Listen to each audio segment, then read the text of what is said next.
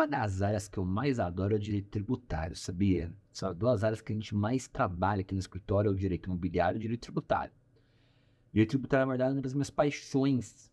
E, dentre isso, a recuperação de tributos ela é bem importante. Agora, é interessante a gente ter em mente que algumas empresas estão pagando tributos desnecessariamente. É aí que entra a recuperação de impostos. E aí tem gente que fala assim: ah, mas o é, ganhar do governo não, não tem como, porque ganhar do governo é impossível, porque não tem nada a ver, porque você entra com processo contra o governo, a chance de você ganhar, o governo sempre dá causa para ele. Então, advogado tributarista só trabalha contra o governo. E é uma das áreas mais rentáveis do direito. Então é possível, sim, a gente tem inúmeras decisões tributárias a favor do contribuinte. E neste programa agora, eu vou falar para vocês aqui de empresas que têm um lucro real, trabalham no lucro real. Às vezes alguma imobiliária trabalha também no lucro real, pode estar me assistindo aqui, que possui uma tese, ou seja, possui um tributo que está sendo pago a mais, e isso está sendo discutido neste momento no STJ. Que é o quê? É aquelas contribuições de terceiros, que são aquelas contribuições feitas para SESC, SENAC, etc. Vamos ver? Então, fiquem comigo até o final. Sejam bem-vindos a mais um programa Locação em Foco. Se você tá caindo de paraquedas aqui, depois dessa minha respiração, né? Acabou meu fôlego, tô ficando velho. Então, depois se você está me assistindo aqui, que é de paraquedas, gente, se inscreve no canal, deixa o seu like, compartilha para mais pessoas. O seu like é muito importante para o desenvolvimento do canal. E se você também tem dúvidas, deixa nos comentários. Eu periodicamente eu passo aqui, dou uma olhada. Isso é muito importante. E, gente, se você não me segue nas redes sociais, segue lá. No Instagram, arroba prof. Paulo Teófilo, lá a gente consegue conversar, me chama no Messenger, eu estou sempre respondendo. E também nos canais no YouTube meu canal aqui, o Minuto Tributário.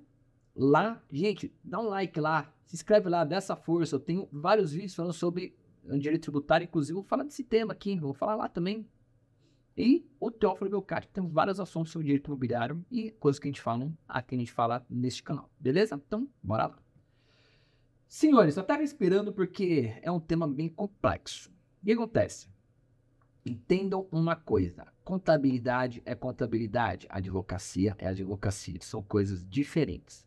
Isso porque, quando eu estou falando contabilidade é contabilidade, o que, que eu quero dizer? Gente, o contador ele faz aquele trabalho de despachante, ou seja, ele vai receber um pedido para emissão de nota fiscal, ele vai emitir a nota fiscal do, do, daquilo que a lei manda ele fazer, ele vai agir conforme a lei manda. E pronto, acabou. O advogado tributário, o trabalho dele é diferenciado. Ele vai interpretar a lei e vai achar brechas na lei para a recuperação de tributo. Por que eu estou falando isso?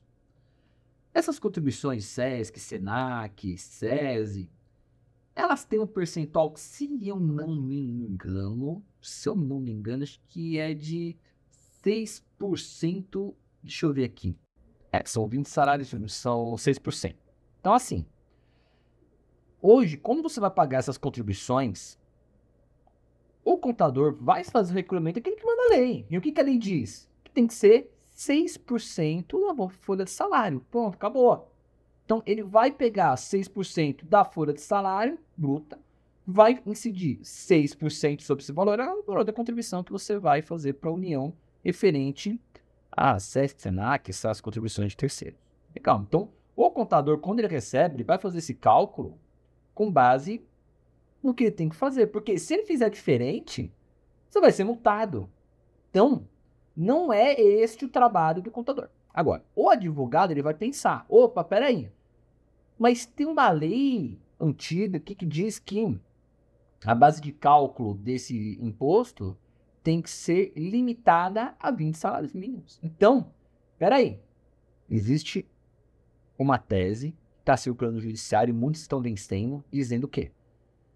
O valor das contribuições para a SESC, SENAC, essas contribuições de terceiro, estão limitadas a 6% sobre 20 salários mínimos. Isso pode dar uma, diferença bruta, porque você pensa, uma folha de salário recolhida 6%, em, às vezes, uma folha de salário de 40, 50 mil reais, pensando numa empresa pequena, poxa vida, é, eu ter uma limitação de 20 salários mínimos, 20 mil, umas coisas, um pouquinho, 20 mil quebrados aqui, 25, 24 mil, né, 25 mil. Então é muita coisa, é uma diferença absurda. E aí que nasce o direito à repetição de indébito, porque você tem dois momentos. Primeiro, eu tenho o momento daqui para frente recolher sobre esse valor e o daqui para trás, o que eu já paguei, restituir. Aqui é o ponto-chave da advogado tributarista, por quê? Eu estou pensando da seguinte forma: vou iniciar o meu processo levantando tudo aquilo que a pessoa já pagou. Aí, vou ingressar com uma ação na justiça. Ah, mas eu posso fazer administrativamente? Mas o ideal seria você fazer na justiça, porque se você fizer um pedido administrativo na União, ela vai te negar. Não tem nada que obrigue ele a fazer daquele jeito, então ele vai te negar. Ideal você, aí sim não é, não fomentando a judicialização, mas isso você vai ter que ir no judiciário. Protocolar uma ação tributária. E aqui, para quem é advogado, aqui seria uma ação, uma ação declaratória de, de uma ação declaratória com pedido acumulado de repetição de débito e tutela antecipada. Ou até o que muitos estão fazendo, dois, dois momentos. Primeiro, o mandado de segurança tributário. O mandado de segurança tributário vai tentar pedir a inexigibilidade desse valor. E aí, posteriormente, a repetição de débito. Porque a repetição de débito ela vai cobrar os últimos cinco anos da devolução. Ou até as duas ao mesmo tempo. Você pode fazer ação declaratória e a repetição de débito. E tem advogados que usam, isso eu acho bem interessante, eu acho bem interessante mesmo. Eu não tive ainda esse êxito ainda no meu escritório, não, não tive essa, essa experiência, mas ouvi muitos colegas fazendo o quê? Ingressando com mandado de segurança tributário para reconhecer que tem que ser cobrado tributo por 6% do folha de, dado de 20 salários mínimos. E aí, posteriormente, ele pega essa sentença e faz a repetição de débito com a sentença. Alguns fazem até o pedido administrativo já de restituição, porque eu tenho reconhecimento. E aí você, em tese, estaria furando o filho do precatório. Outra coisa que é possível de se fazer também, agora falando em precatório, você picar, só que é lógico, você não vai picar em vários processos, você vai picar em dois, três. Você pega por período, você só pode cobrar os cinco últimos anos. Então você pega um período aqui, outro período aqui, outro período ali, e somando 60 salários mínimos, você vai no juizado especial federal, porque o juizado da Fazenda Pública ele aceita até 60 salários mínimos, e depois você recebe, não por precatório que vai entrar na feira, mas por requisição de pequeno valor. Requisição de pequeno valor você recebe do próximo exercício fiscal. Ou seja, é muito mais rápido. E não tem, não tem os custos de sucumbência, caso aconteça alguma coisa, uma, uma improcedência da ação. Então, essa tese aqui é uma tese muito interessante. Tem gente que está ganhando milhões, está ganhando rios de dinheiro com isso. Porém, não é que está ganhando rios de dinheiro estão tendo sentenças procedentes. Porém, é, por mais que a gente tenha uma turma da STJ que falou sobre isso, falou inclusive no STJ dando é, decisão favorável ao contribuinte, essa decisão foi para o plenário. E agora recente, foi coisa recente. No plenário, o mesmo relator que pegou o processo e fez é, e, e, votou pela, pela favorável para o contribuinte, ele modificou o voto dele dizendo que não, você tem que manter 6% sobre a folha de salário. Isso foi praticamente um choque aqui em todo mundo. E aí o que, que acontece? Nós estamos a ver navios. E por que, que eu digo isso? Porque agora entrou numa situação de insegurança. Então, assim, isso tem várias coisas que podem estar acontecendo nesse caso aqui. É uma tese boa? É uma tese boa. Poxa, você pega uma empresa aqui de lucro real, a diferença que vai dar da folha de salário dela por uma base de cálculo de 20 salários mínimos, ela é absurda. Uma diferença muito grande. Você pedir a repetição em débito de 5 anos do que você pagou, meu Deus do céu. Agora, qual é o problema?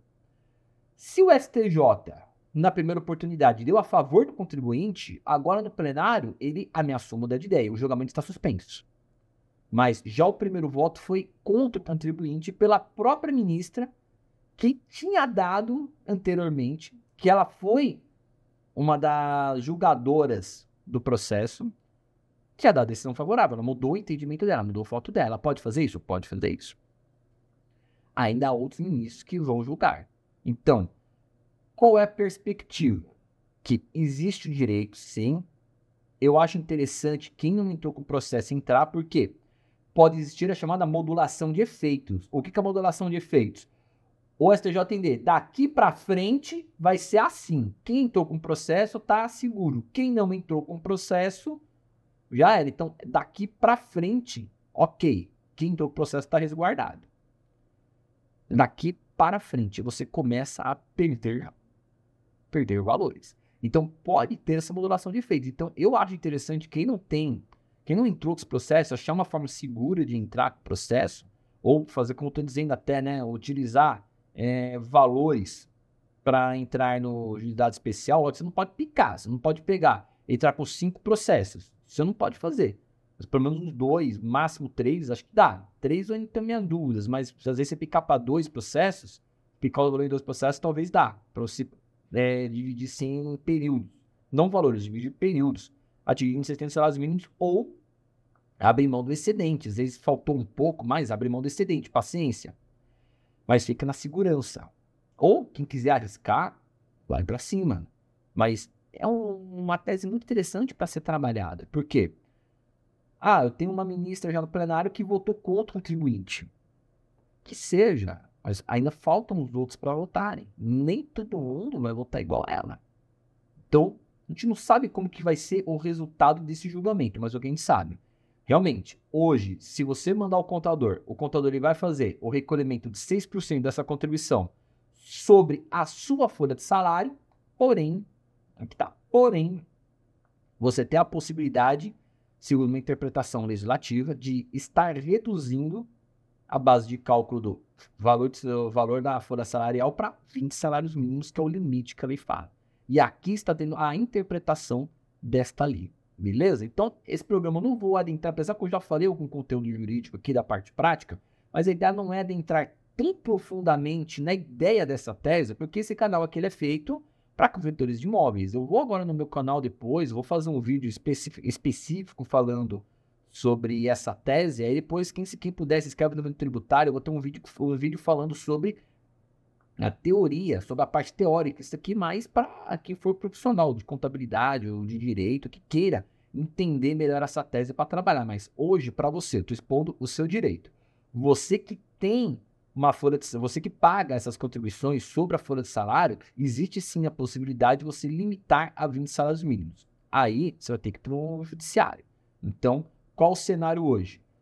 Já começou a votação no plenário do STJ dando contra o contribuinte. Mas existe um repertório que está sendo embasado com isso, dando a favor do contribuinte. Então, é de se pensar, é de se estudar direitinho essa tese, ok? Então, gente, é isso. Um vídeo um pouco mais técnico, porque eu acho interessante trazer para vocês isso que está acontecendo hoje nessa parte tributária. De vez em quando eu, solto alguns vídeos também falando sobre imposto, que eu acho que é bem importante. Depois eu quero ver se eu faço uma live também, ou um vídeo falando sobre a reforma tributária. Beleza? Então, gente, é isso. Se você gostou, deixe seu like. Se você não gostou, deixe seu like também. Ajuda da mesma forma. Obrigado a todos e foco nas locações.